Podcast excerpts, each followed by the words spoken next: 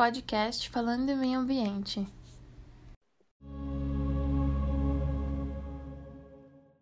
Oi, eu sou a Beatriz, eu estudo no Colégio Oswald e estou na turma do sétimo ano B. Oi, eu sou a Marina, também estudo no Oswald e estou no sétimo B. E hoje a gente vai falar sobre uma atividade legal que causa grande impacto ambiental, que é o tráfico de animais. A gente vai começar falando sobre como é feito o tráfico. Ele acontece de maneira que os mais diversos tipos de animais, como por exemplo corais, insetos e plantas, são capturados e retirados do seu habitat natural e colocados em gaiolas ou caixas compartilhadas sem espaço para se moverem. Eles são submetidos a práticas agressivas no caminho aos centros consumidores e muitas vezes acabam ficando desnutridos e morrem. Quando chegam ao destino, podem ser vendidos para vários fins diferentes que a gente ainda vai explicar. A internet e as redes sociais, desde Facebook e WhatsApp até Deep Web, são as plataformas mais utilizadas para a venda desses animais, sendo que 24% das negociações acontecem na Deep Web, o mercado negro da internet, mas a maior parte delas, 55%, é realizada principalmente no Facebook, sendo que em média são feitas 30 novas postagens de compra e venda diariamente.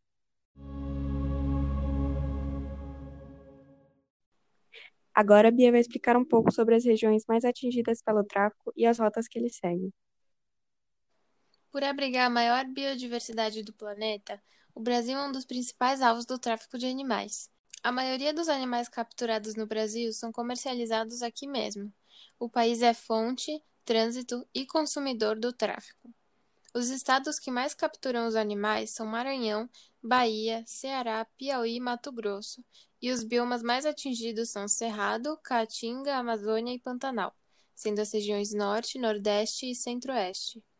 Os animais geralmente são retirados do Norte e Nordeste e consumidos e comercializados aqui em São Paulo, em Minas Gerais e no Rio de Janeiro. E a principal forma de transporte dos animais é terrestre, mais concentrada no lado nordeste e sudeste do país, mas também é utilizado o transporte fluvial, que segue a rota dos rios, principalmente na região norte.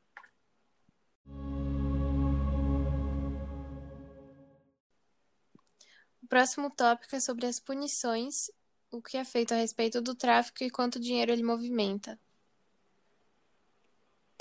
Retirar os animais de seu habitat natural e comercializá-los é crime desde 1967 e proibido, a não ser que você pegue um animal de um criador autorizado pelo IBAMA e consiga uma licença para criá-lo em casa. No caso de criar pássaros, a licença se chama CISPAS. Qualquer pessoa que fizer isso e for pega pela polícia sem esses requisitos pode receber uma pena de seis meses a um ano de prisão, além de pagar multas. Há algumas operações de combate ao tráfico no Brasil, como por exemplo a Operação Marrakech, que combate criminosos que atuam com o tráfico internacional de animais silvestres e em extinção no Amapá.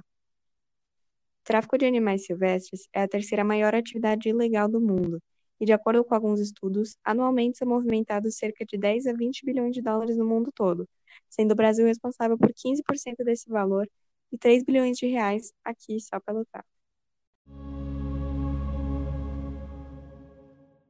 Em seguida, a Bia vai explicar os tipos de tráfico. O primeiro é para colecionadores particulares. Nesse caso, o comprador só compra o animal para uma coleção, apenas para tê-lo em casa e muitas vezes se exibir, e os animais em risco de extinção são os mais solicitados. Para fins científicos, um fenômeno conhecido como biopirataria, esse tipo de tráfico utiliza os animais silvestres para fins científicos, onde eles são vítima de testes de produtos ou remédios em laboratórios. Para venda em pet shops. Esse tipo de tráfico é movimentado pela demanda, onde estabelecimentos comerciais estimulam a compra e venda ilegal de animais silvestres, e para a produção de subprodutos. Nesse tipo de tráfico, os animais são utilizados para a fabricação de artesanato e decorações, sendo que as penas, couro, pele e presas são os mais comercializados. E um exemplo do que é feito com os animais traficados são os tapetes, que são feitos com a pele retirada do animal. Por último, mas não menos importante, a gente vai citar as principais consequências e impactos que o tráfico causa no meio ambiente. O tráfico de animais contribui bastante para o desequilíbrio ecológico, havendo uma mudança drástica na cadeia alimentar, além de reduzir de forma considerável a biodiversidade de um determinado ambiente. Mas o que é pior, muitos animais não sobrevivem durante o transporte. Entre 10 animais traficados, apenas um sobrevive. Os outros não se adaptam ao choque de um ambiente totalmente novo. O alto índice de retirada dos animais de seu habitat coloca em risco de extinção um número cada vez maior de animais, além de contribuir com a exploração econômica de florestas. Para ter uma ideia, de acordo com a Rede Nacional de Combate ao Tráfico de Animais Silvestres, todo ano são retiradas 38 milhões de espécies de animais silvestres na fauna brasileira. Mas os problemas dessa prática atingem também os seres humanos, pois microorganismos presentes nos animais silvestres podem causar o surgimento de doenças e sua disseminação entre a população.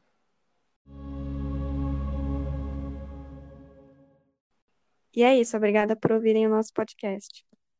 Muito obrigada, espero que tenham gostado.